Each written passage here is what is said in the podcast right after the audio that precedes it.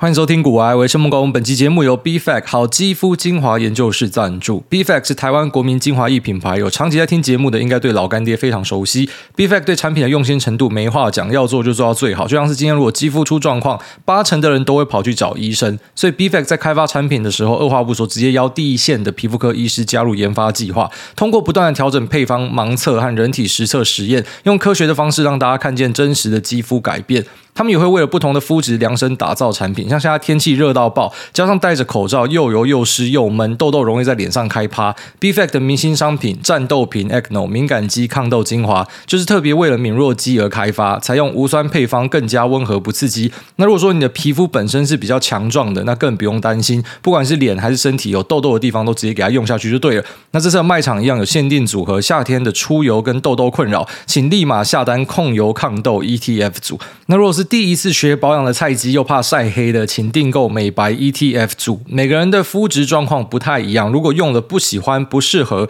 一年内都可以回到 b f a c 的官网申请三百六十五天满意保证，直接无条件退款给你，买了不吃亏。那别忘了，一定要到我们资讯栏的链接去股癌专属卖场才会有这些组合。不知道怎么选也没关系，点进去组合页面都有详细的说明，按照你自己的状况去挑就 OK 了。优惠内容我都会放在资讯栏这边给大家自己看。那记得结账的时候。要输入 G O O A Y E，还可以再折一百块。那这次的卖场活动只有到九月二十号，但这个优惠码可以抄下来，一直用下去，推荐给所有有需要的朋友们。然后，自从上一次我带我的岳母去长春路四面佛求姻缘之后呢，就有很多听众私讯讲说你跑错地方了。好，虽然四面佛什么都可以拜，没错，可是术业有专攻啊。一般四面佛是拜求财跟事业的，那你应该要去霞海城隍庙拜月老。那就有蛮多听众都讲这件事情，那包含说跟我分享他的老公、他的老婆还是他的女朋友、男朋友，哦，真的都有，都是在这边拿到的。那跟我讲说一定要去这一尊试看看。那我就跟我岳母讲这件事情，那当然就很兴奋啊，说 Let's go, Let's go。那我们终于找到时间去了。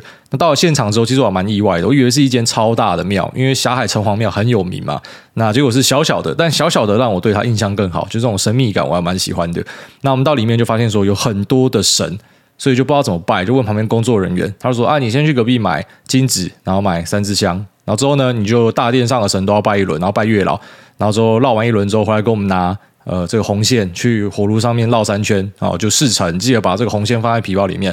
然后就跟我岳母翻译嘛，那进去拜一拜，他跟我讲说要拜哪一个，啊，我就不敢乱指神明啊，所以我就用下巴一直怼给他看，说那一个那一个，还是说 which where 啊，因为里面神明真的太多字了，我说 that one，哦，little old man。我心里面想说，干你完了，你根本不用求姻缘的，你还求都没有求，你就讲人家是他妈小老头。我说对，就是那一个 little old man，你跟他拜一下，好，你要跟他讲说你要的对象是怎么样，因为根据我们的听众，干这根本就是他妈全台湾最大的一个意淫中心，你可以直接跟月老讲说你要的对象身高、发型、眼睛、瞳孔的颜色，甚至是他妈懒觉大小什么，反正你讲的越巨细靡遗越好。他们都这样跟我讲，好几个听众这样跟我讲，所以我就转述给他，我说你就去讲说你心目中想象的这个男生是什么样子，你就跟他讲。好，那如果说有效的话呢，记得跟他讲说你要回来还愿，他很高兴，然后拜完之后拿他的红线那边过火炉，一直笑，很爽，他觉得很爽。那我看他那边弄，我想说，好吧，看到隔壁有个道长，刚好上面写说安太岁，问一下，哎，今年犯太岁是谁？哦，猴子，干嘛我就猴子啊？那我来安一下太岁好了。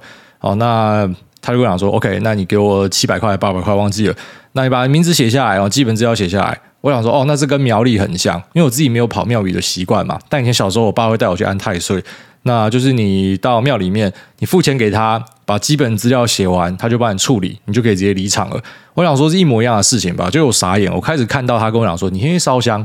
我这时候就觉得不太对劲了，但我还是去烧香，然后回来，他叫我跪在那边。”然后之后呢，我就看他开始穿起他的道袍，戴上一个小帽，然后拿一个铃铛出来。其实这时候我想要直接冲出去，我本来想要直接逃走的，但觉得钱都花了，客家的那个灵魂桎梏着我，所以我没有办法，我就乖乖的跪下去跟他拜。他直接他妈开始唱歌，诶，那个道长直接开始唱歌念经，诶，就是我在想说是。我们从小是被苗栗的庙给骗的，就是其实你安太岁，你付这个钱就有这样的服务，还是说是这个真的太佛心了？他给你他妈整个 package 这样子，他真的直接那边开唱，然后一直讲我的名字啊，那个谢孟恭，谢孟公。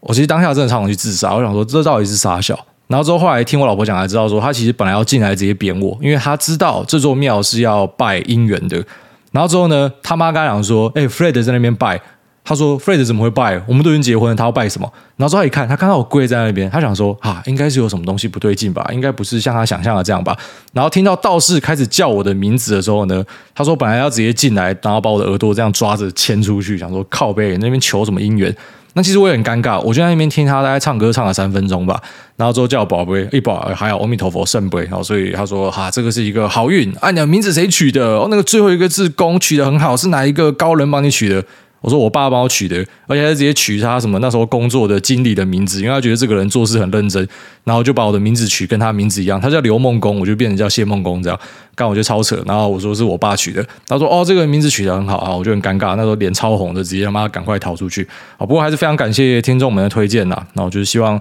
呃这个霞海城隍庙呢可以为我岳母带来一些改变。那他这个礼拜就要回去了啦，哦，所以希望呢，后续再继续可以跟大家 update 一些好消息。好，那接下来我们就来进入市场的话题，先跟大家聊一下美国这一波在大反弹之后呢，那有很多的小鬼股其实也跟着一起涨上来。那大家就说，这有没有可能是第二波的迷因股之乱哦？第一波迷因股之乱就是由 Wall Street Bets 这个版在 Ready 上面的一个版所发起的。那针对像是 GME、AMC、BBY 等股票的一个炒作。那当时我给大家的结论是，这绝对不是只是散户在做的，因为散户就是一盘散沙，哦，千万不要相信说什么散户可以大团结，然后把机构干在墙上。不可能哦！那我去嘎机构，去把 Melvin 嘎到出场，那一定是有其他机构在里面帮忙弄啦。啊！这个我们是很肯定，一定是这样子的。那后来随着战争迷雾打开来之后，就发现真的是这样嘛？就一堆机构混在里面嘛。那趁着名气可用哦，散户在那边呃炒话题的时候，就跟着进去帮忙推一把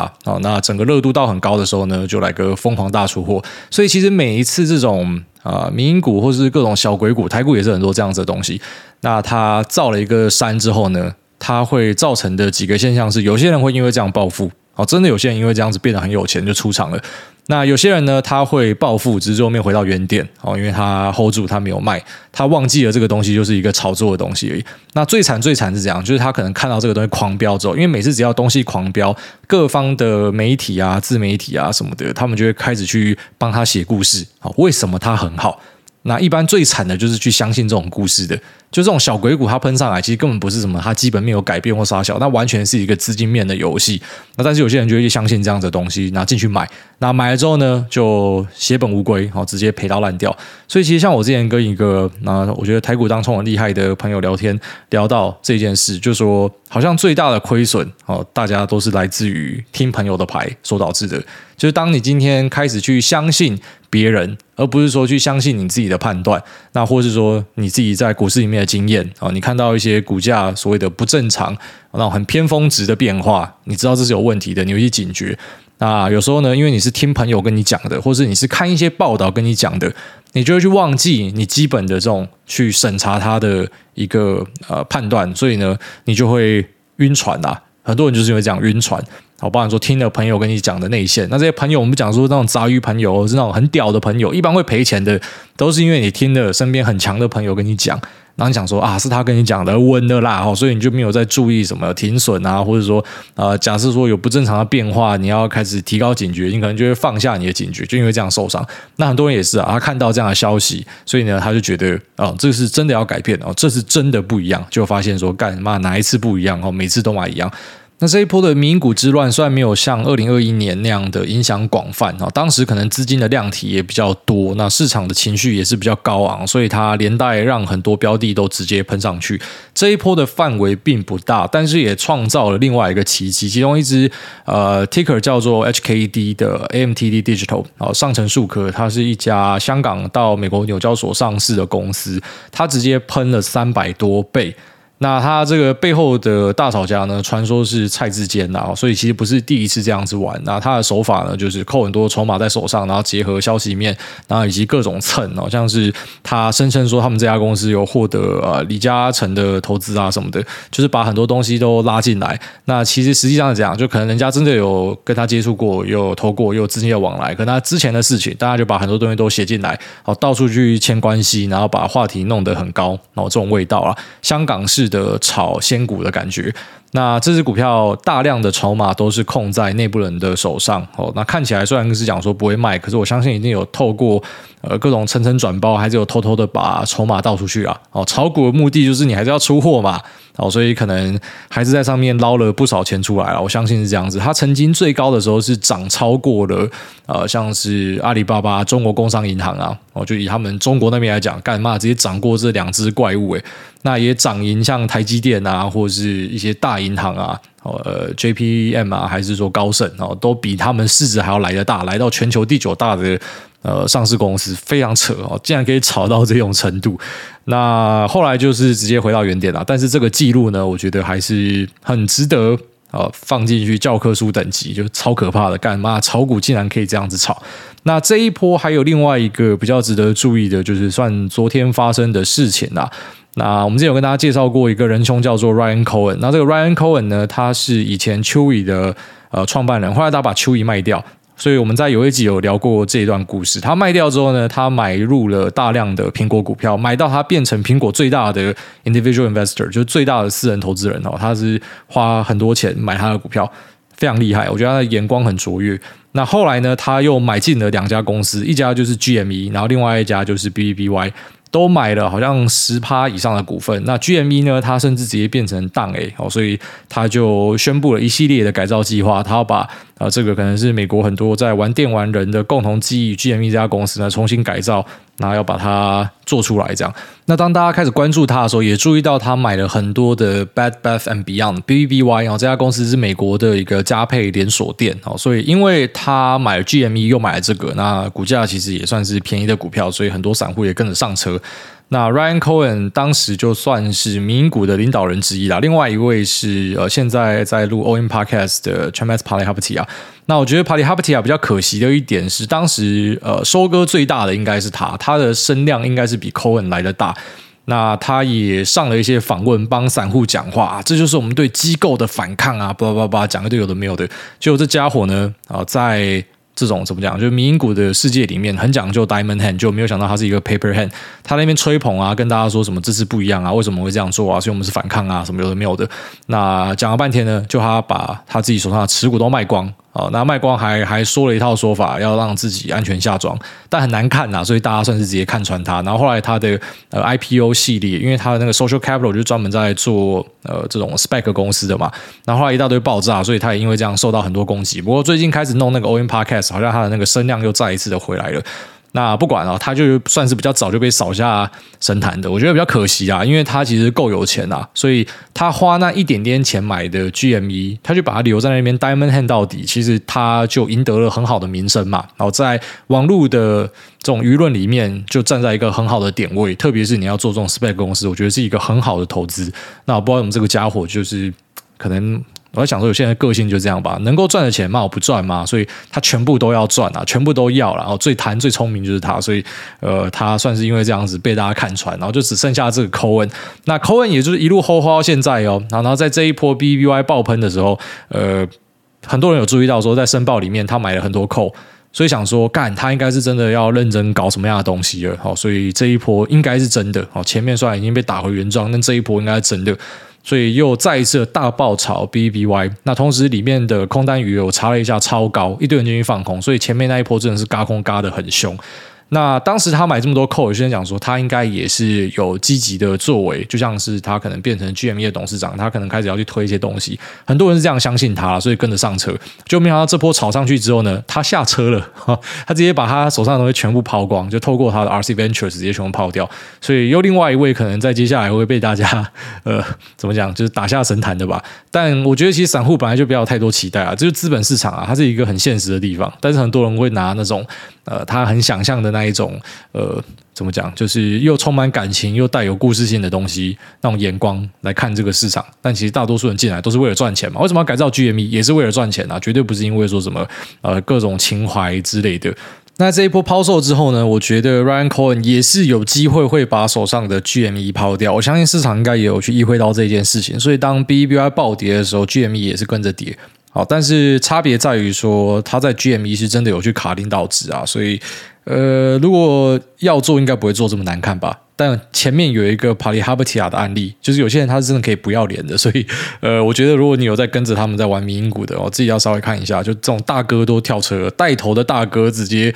呃那个大哥的哥变成开歌镰刀的那个歌，哦，把大家都割烂。那他在 BBI 抛货之后呢，然后 GME 可能就是下一个啦。我觉得我们都要去做好这样的一个假设。但我自己是没有在炒这样的股票。GME 当时 GME 之乱的时候买进嘛，然后到现在都还放着。好，我就是几股放在那边做纪念。那 HKD 呢，也有买了一股，就是我蛮喜欢去收集这样的一个股票。然后其实对我来说，去买一些这种小鬼股，有点像是呃大家去收集公仔啊。反正那一个你看换算下来，一股也没有多少钱，你放在你的库存里面看着它，好像就是一个这种奖杯收集全成就的感觉。好，但如果你不是像我这种收集心态的，你是很认真跑进去跟着他们炒股票的，呃，要小心啊，因为大哥已经跑走了。好，接下来我们稍微跟大家聊一下 Wolfspeed 哦，这个也算是接续安森美跟大家谈一下。那算是在美股市场呃经历了半年以上的空头之后呢，稍微看到了有题材性的状况产生。呃，除了前面的能源之外，那现在呃偏科技股这边呢，就很难得的终于有一个呃族群性的现象出现了哈。因为这两只股票的飙涨，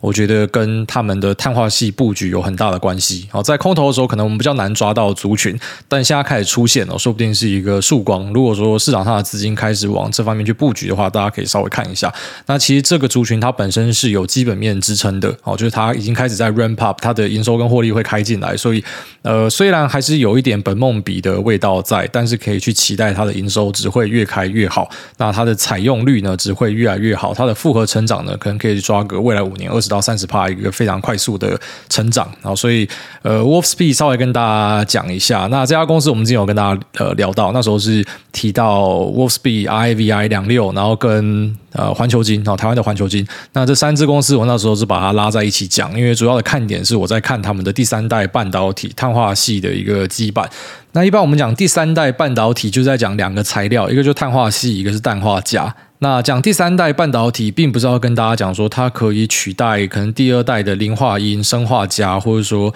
呃第一代的矽哦，并不是这样子，而是说它各有应用的场域啦。哦，所以并不是说什么第二代跟第三代比第一代还要来屌。好像我们一般用的呃逻辑 IC 晶片啊，你手机的晶片、电脑的晶片，那还是得用矽去切啦，才可以切到什么三纳米那么小嘛。那如果是呃用在车用或是通讯相关的，它可能未必有尺寸的要求，而它比较注重是。散热，或者说，呃，这个导电性要更好之类的，那所以就用这些化合物半导体，好，所以主要的差别是在这边，它等于是特化性的用在一些像卫星通讯啊、机台通讯啊、网络通讯啊、呃物联网或者是车用相关。那车用相关其实跟特斯拉采用碳化系材料啊，用了 STM 的 inverter 有很大的关系。好，所以因为这样子，呃，这种化合物半导体第三代半导体呢，开始被很多人注意到。那这两项材料的年复合成长都会很好，所以相关的产业都还是可以持持续的看啊，只是要注意里面有很多坑呐，就是有些公司就跟你宣称说他在做这一块的，台股一堆公司都想要让自己牵上线，然后讲他们是在做这个，可是他们其实并没有。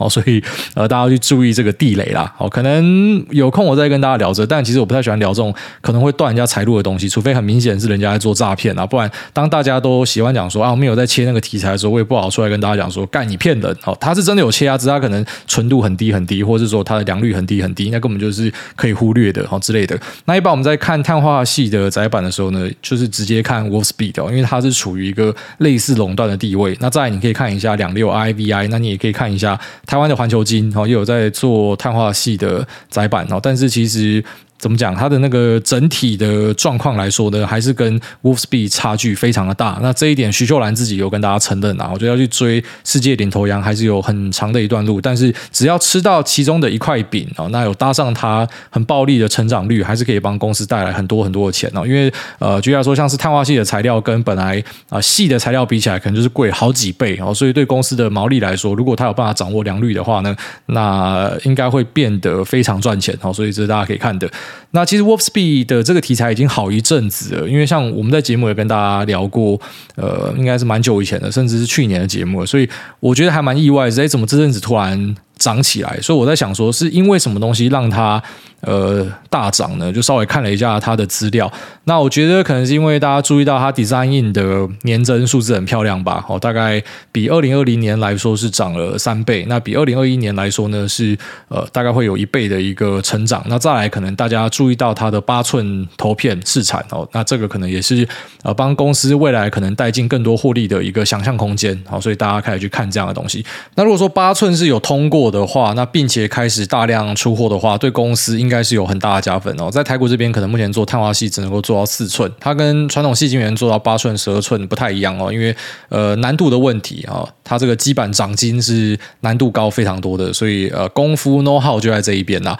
那现在可以开始切八寸，可能有朝一日可以切十二寸啊，那可能对公司来说都是一个。呃，很好的一个加分条件啊，所以我觉得应该可以持续去观察这方面的题材。那只是你说 Wolfspeed 要怎么样给它估值，我觉得比较困难啊，就是一个本梦比的股票啦。那如果你要去投资这样的东西呢，就要注意它可能估值都会比较高一点。就像台湾的那两家啊，生化家代工厂，大家都很好奇说，奇怪为什么它可以乘二十几倍的一个呃 P ratio。就是市场都是给这种东西比较高的一个估值，因为它可能有潜在的梦哦。可是呢，呃，也因为估值给的比较高一些，所以当要修正的时候呢，它可能也可以修的比别人多很多。哈，像文茂这样子跌，就是怎么讲？因为估值很高，所以就算它这样子跌呢。估值还是没有到很低哦，哦，所以呃，这个二代跟三代半导体材料相关的股票，我觉得它投资的难度就是在于这个估值的掌握。你知道它的成长性很好，大家都知道，所以大家可能愿意去把股价推得更高。那也因为这样子，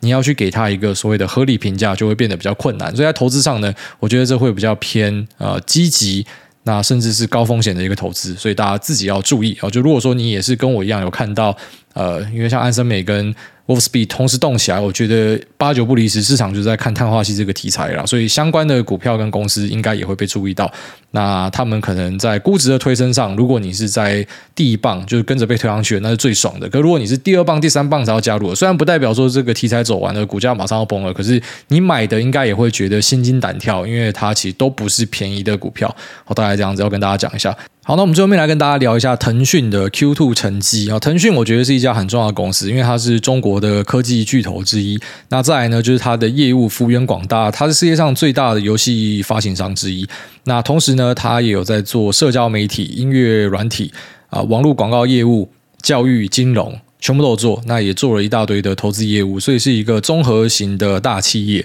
那你看它的成绩，应该可以相当程度的去反映中国目前实际上的经济状况是怎么样。那本来大家以为说二零二二 Q one 的成绩已经够糟了，结果没有想到二零二二 Q two 的成绩呢，还是可以很糟。但是我自己相信这边可能是腾讯的一个呃谷底了，哦，就是之后应该不会比这边再差下去，除非我们有遇到一些宏观经济的挑战，或者说中国又再一次的去示意铁拳哦，其中用后者这个是最不能保证的。所以你做中国的投资很困难的一点，就是在于说你不是完全可以单纯的用数字跟你对于一家公司的认知来判断它，还要考虑政府这边会做什么样的事情哦。所以呃，如果说把政府的因子摒除掉的话，我相信这边可能是。一个相对底部了啊，就以它的基本面的状况来讲，但是因为有政府的因子在那边，所以真的很难说，真的非常难讲。那它的 operating profit 是掉了四十三趴，EPS 是掉了负五十六趴哦，这个都是 year on year 在掉的，所以呃状况是很糟，就比去年来说是差很多的。那其中一项我特别会看的是 other gains，因为这一项呢是他们的投资项目，它是掉了七十九趴，所以其实利润上是这一边掉最多。那为什么会掉这么多呢？那其实就跟他做大量的创投有关，因为听说中国今年好像倒掉了一堆游戏商，应该说全世界有很多的新创商在今年都倒闭嘛，好，所以这一块块。可能就是影响到它获利的很大一环。那其实腾讯已经可以算是一家投资公司了。它在二零二一年的收益里面，六成是来自于它的投资。所以呢，基本上在中国这边，他们把它称为是创投大神。那另外一个也被称为创投大神，应该就是软银的孙正义哦。那孙正义在今年的法说也算是跟大家示弱，他贴出了一张呃德川家康。落败的图片，那这张图片的背景呢，是德川家康照进的去刚别人，结果被人家反刚，那搞到他的替身被杀掉，他自己也差点被杀掉，然后逃回本阵之后呢，屁滚尿流，是真正的这个尿出来了，然后所以呢，他就叫他的画师把他画下来，然后把这幅画呢挂在自己的房间里面，去提醒自己说不要再有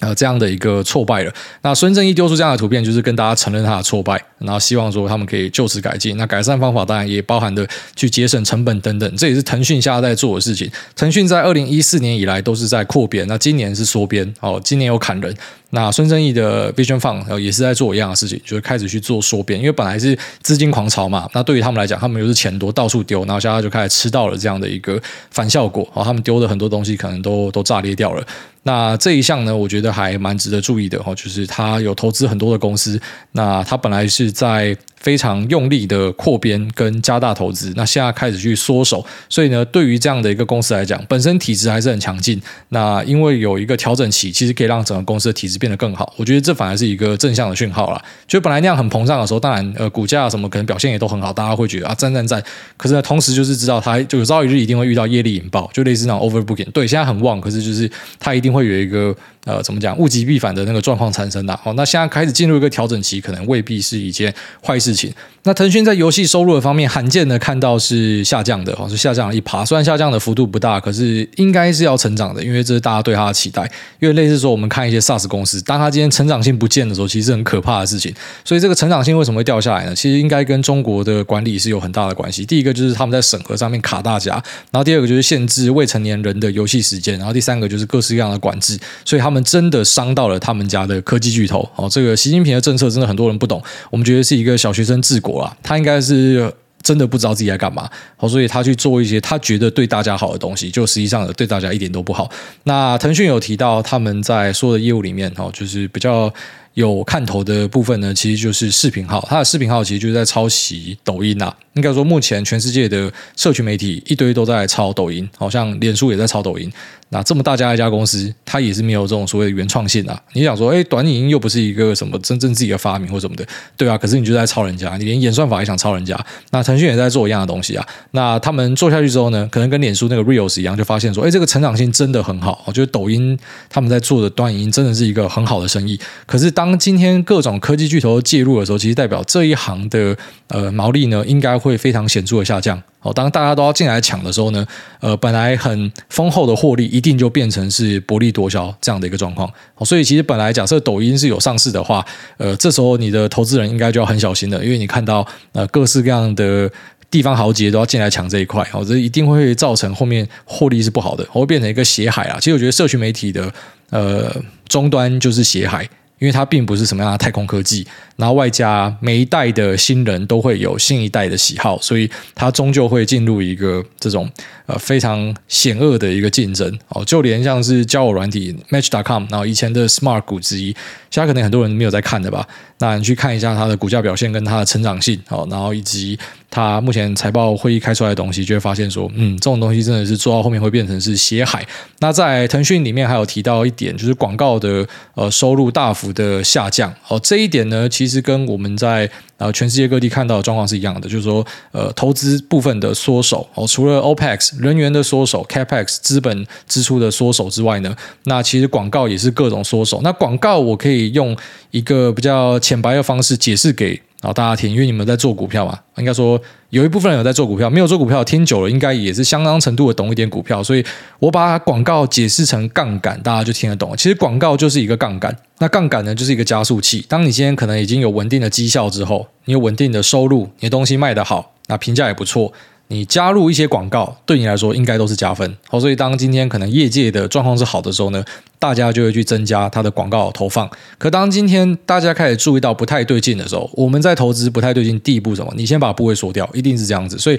呃，你开大量杠杆的，就是所谓的去杠杆。那如果说你是满仓的，那就是去减部位。好，这是我们在投资上会这样做。那其实，在商业上那个逻辑是一样的。当今天发现啊状况可能没那么好的时候，广告呢就把它缩掉一点，好，就回到我们的本职本业上去经营。那先去降低一些杠杆，好，希望先度过这个寒冬期。所以你可以从广告收入去判断一个地方它目前的经济状况是怎么样。当今天广告大收的时候，可能代表说当地的经营状况不是太好，或者说它投放的效果也不好。那当然，他就会把广告的收入给收掉。那为什么投放效果会不好？可能就是他们有各式各样的封城啊，或什么的，大家收入受到影响什么的，那都是环环相扣的啊。好，所以广告大家可以这样去理解它。不管说在你的现实生活之中，你作为一个产品，你要广告，还是要记得你的东西要先有获利的可能性啊。你要先知道说这东西是有在赚钱的，只是呢，你现在需要有更多的曝光，你才去做杠杆，而不是说什么你的东西就是根本还没有通过验证。那或者说负评就是比正评来的多，然后你以为靠一堆广告可以把它洗回是正的，那是太天真了啊！当你丢大量的广告下去，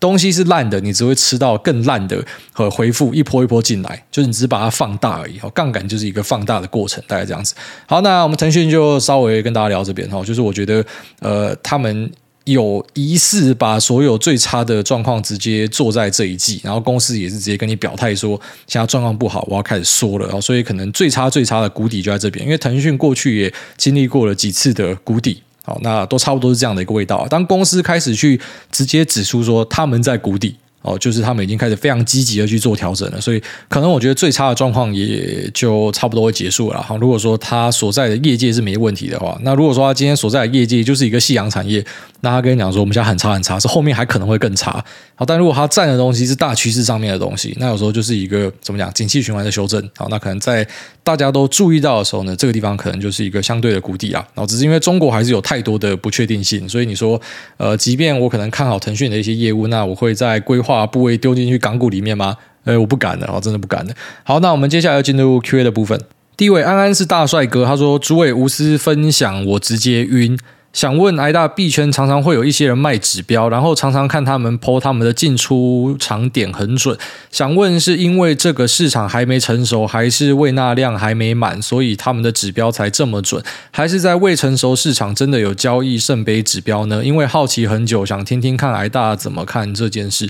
那这个问题其实可以拆两个回答，就是说未成熟市场确实是可以用一些所谓的自己发明的指标，或是一些常见的指标，只是因为在那个市场懂这个指标的人不多，那你有办法找出一些获利的方法，然后一些呃可以把钱套出来的规律等等的。可是如果你今天是来一个相对成熟的市场，就是你这个指标大家都会用的啦，什么 K D R S I M A C D 威廉指标啊什么的，这种指标大家都会看，大家都会用的时候，基本上已经等于这个指标是没有用的了。那为什么有些人还是会看这些指标呢？他是当成一个辅助啦，他不是把它当成说我靠这个赚钱，他只是一个辅助啊，帮我看 K 线而已。可是如果说他是靠这个赚钱的，那他脑袋一定有问题。好，当他跟你讲说他是靠 K D R S I 在赚钱，这个人一定有问题。然后那道理就这么简单啦，不信你把绩效拉出来给我看。啊，我照你的方法去跑啊，我照你的条件去设啊，一定赚不到钱，因为市场每个人都在看的指标就会没有用。那一个指标在什么样的状况有用呢？就是你发现它之后，你在不影响市场的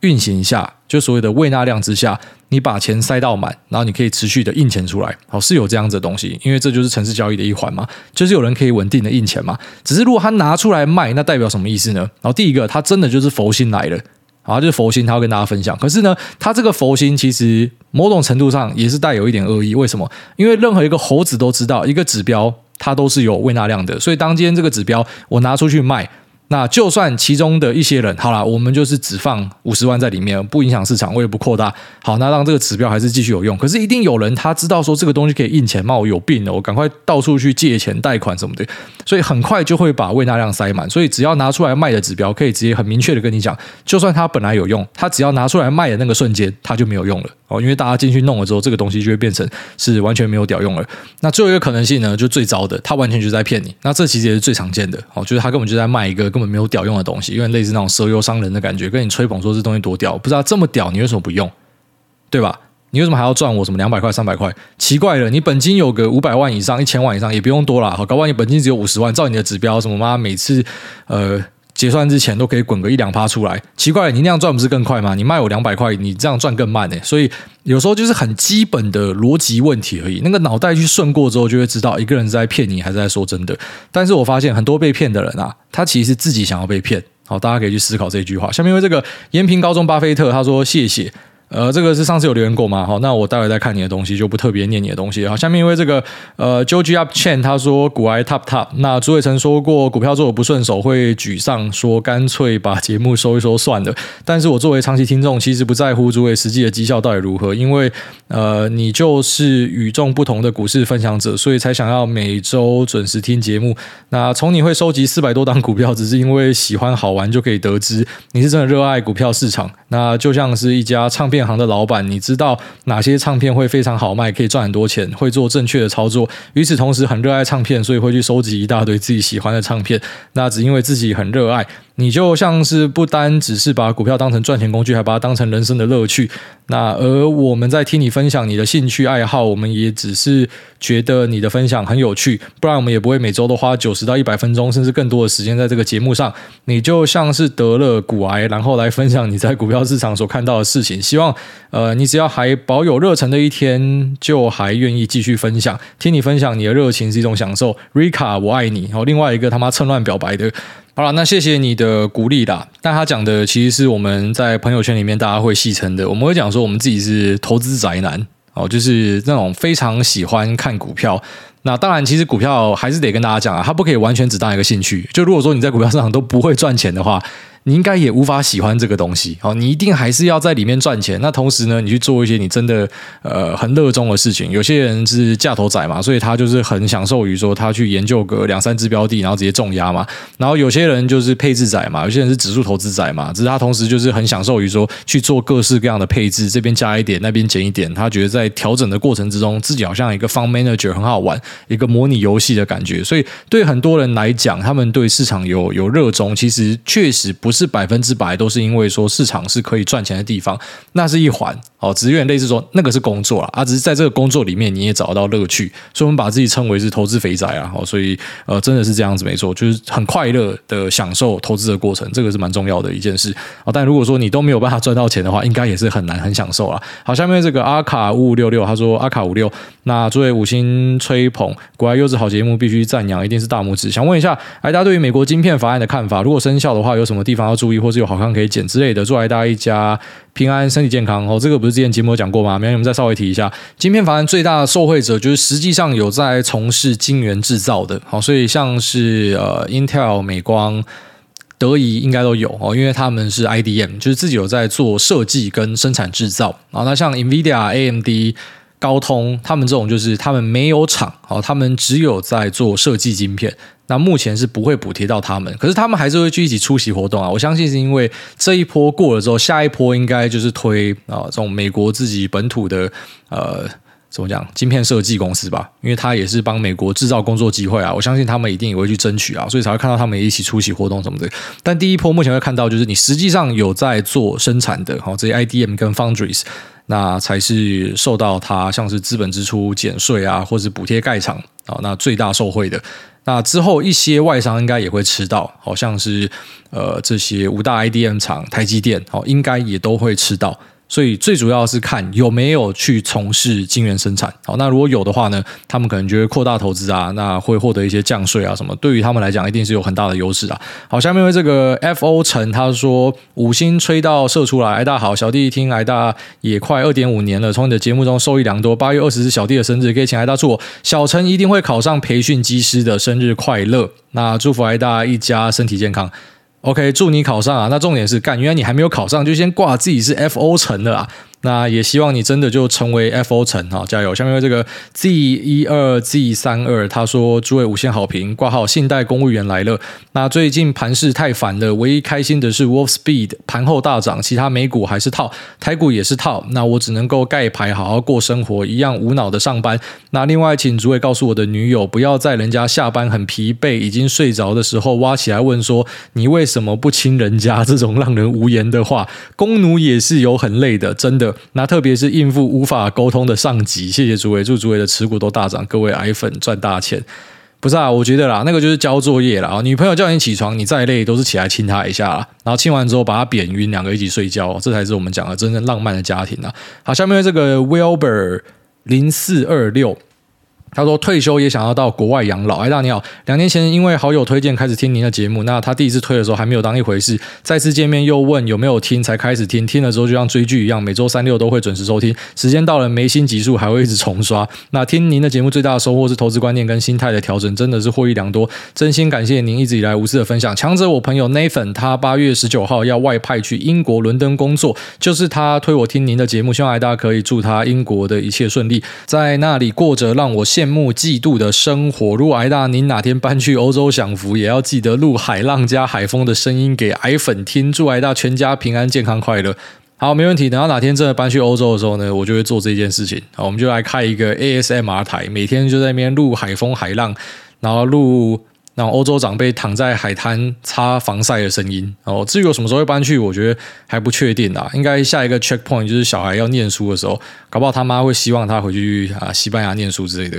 因为他说那边的小朋友是真的过很爽，哦，是真的很爽诶。就他们在学校就是在玩啊，然后呃国高中的时数也都非常低。他听到我有什么晚自修，他傻眼，他说为什么要晚自修？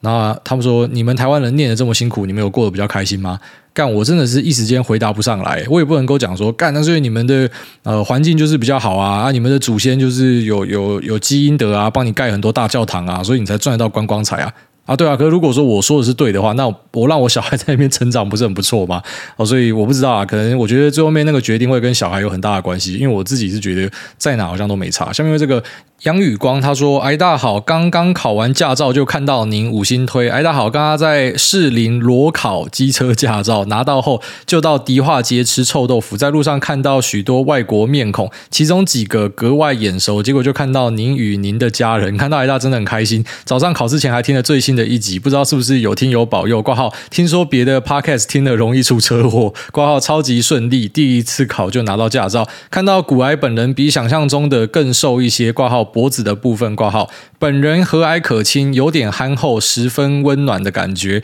那听到您对贪的概念，想到您说的善的循环，很认同，觉得聪明的善良 slash 不耍心机的念头，在做出决定时很重要。虽然没有跟你对话过，但感觉您表里如一，蛮酷的。我的生日比你晚一天，很荣幸，哈哈。优质节目支持啊，谢谢这一位杨宇光，不是直接把名字打在 ID 吧？好，那骑车要小心啊！下面这位 Adam 他说：“有多少人能完全抽离情绪，做出理性思考？”嗨，癌大，想请问一个关于感情的专业问题，想听听您的看法。Q，如果先找好新的工作再辞职，叫做对人生负责，那为何先找好新女友再分手会被称为渣男？上述两者逻辑都是为了未来有更好的职业跟感情的发展，所以选择骑驴找马。虽然被分手那方当下心情会较难释怀，是因为过往投入许多的沉没成本，且现阶段没有更好的选择。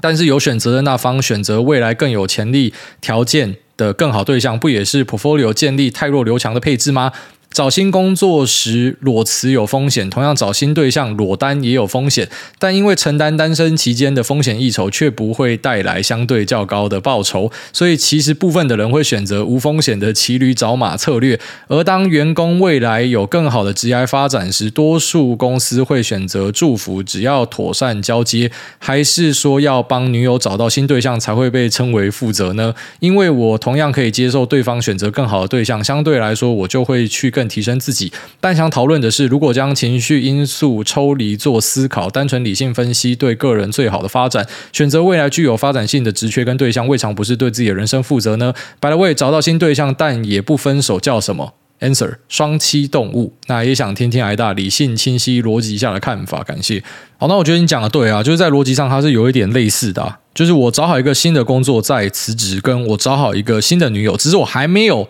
跟他在一起，只是我可能找好一个对象，然后我再去跟我旧的女友分手，他其实差不多东西啊。因为如果你站在你旧的女友跟你旧的雇主的角度来看，你就是一个渣。因为你找好了工作，然后你跑来跟我讲，你以为真的每个老板都是啊，就是恭喜你哈，新的地方赶快去，赞赞赞，然后开香槟帮你庆祝。我跟你讲，都是有干意啊。那些老板可以出来跟你讲说祝福你什么，其实是人家度量很不错。就像呃那些被你分掉的前女友或前男友说祝福你，那希望你未来更好，他们是有度量啊。但是你一定会遇到那种呃，你也不能说他没有度量，就他干意无限嘛。妈，我训练你训练了这么久，培养你培养这么久，我还送你去上课，我给你一堆薪水，还给你奖金什么的，然后你就这样把我甩了。跟那个女朋友一样，我花了这么多时间在你的身上，那其实道理是一致的。好，所以说，并不是讲说你找好一个新女友再分手这件事情，就是说你是渣男，而是说你如果同时进行的话，你才是渣男嘛。所以一般来讲，那种无缝仔。哦，就是你刚跟人家分手完，马上跟下一任在一起了。无缝仔很少会被批评，最多就是道德上被人家嫌一下。可是他就是没有去做这个 overlap 嘛，他没有一个重叠嘛。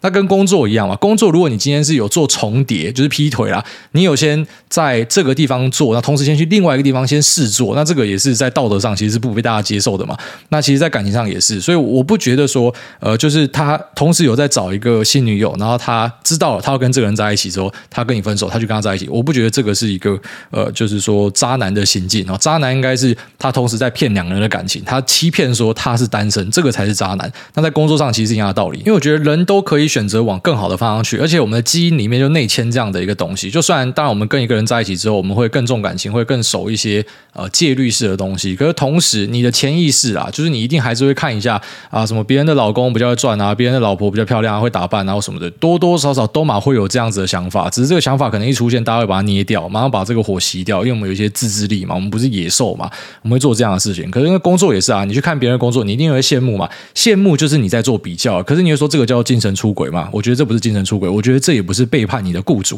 因为关键在于你有没有去重叠，以及你有没有去欺骗。那如果说你没有欺骗，你没有重叠，这是没有问题的。你本来就不能够要求说什么你的男友或是女友是你的财产，或是你的员工是你的财产，他不可以去想要往更好的地方去吧？很多人去分手也不是说真的是呃很糟的说再见啊，就是单纯不适合嘛。好，所以他为什么会发现这个人不适合？他一定当下心中就算他没有主动的去思考，但他心中那个潜意识一定是有在告诉他说那个谁谁谁比较好嘛。那我觉得他只要有出来跟你讲说，拍谁哦，我注意到。谁比较好？我要跟他在一起，我没有办法跟你在一起。我觉得这就不是渣男啊，这也不会是渣女，那这也不会是一个渣员工，因为人本来就有选择的权利。那但是如果他是呃摆明了一开始就只把你当备胎的话，那不管在这两个场域来说，哦是哪一个，都是很糟糕的现象。那在感情上，你就是只把这个人当成是一个利用的工具嘛。那在职场上更惨，你有种去找哪一个老板，你去面试，你跟他讲说。呃，我只会在这边待可能三个月、六个月，我找到工作，我甚至会提早离开。你这样讲，你看他妈谁会用你？所以其实那个逻辑是一样的，就是你只要把人家当成是骑驴找马，一开始就表态这样子的，你就是很糟糕。那并且你还有做到什么重叠的，那个是最糟糕的。但如果是你找到更好的，不管是工作或是对象，然后你跟前一任讲好，然后之后呢，你马上换去下一任，就算你无缝接轨，这个最多人家在嘴巴上嫌你一下，可是我不觉得这是错的。我反而觉得你够坦白、够直接啊，你本来就不可以期待说你做的每一件事情都可以呃皆大欢喜，大家都喜欢你。可是我觉得在这样子的一个条件之下，这样做是很合理的，而且呃并没有什么太大的问题。好，最多就是我身为我朋友的骂自己骂，我看我朋友这样被你甩，我会说，干那个没品，无缝接轨，就说他没品。可是你不会说他是一个什么垃圾渣男渣女，那个道理是这样子。好，那只是我的心得跟大家分享了。好，那这期节目先聊这边，就这样拜。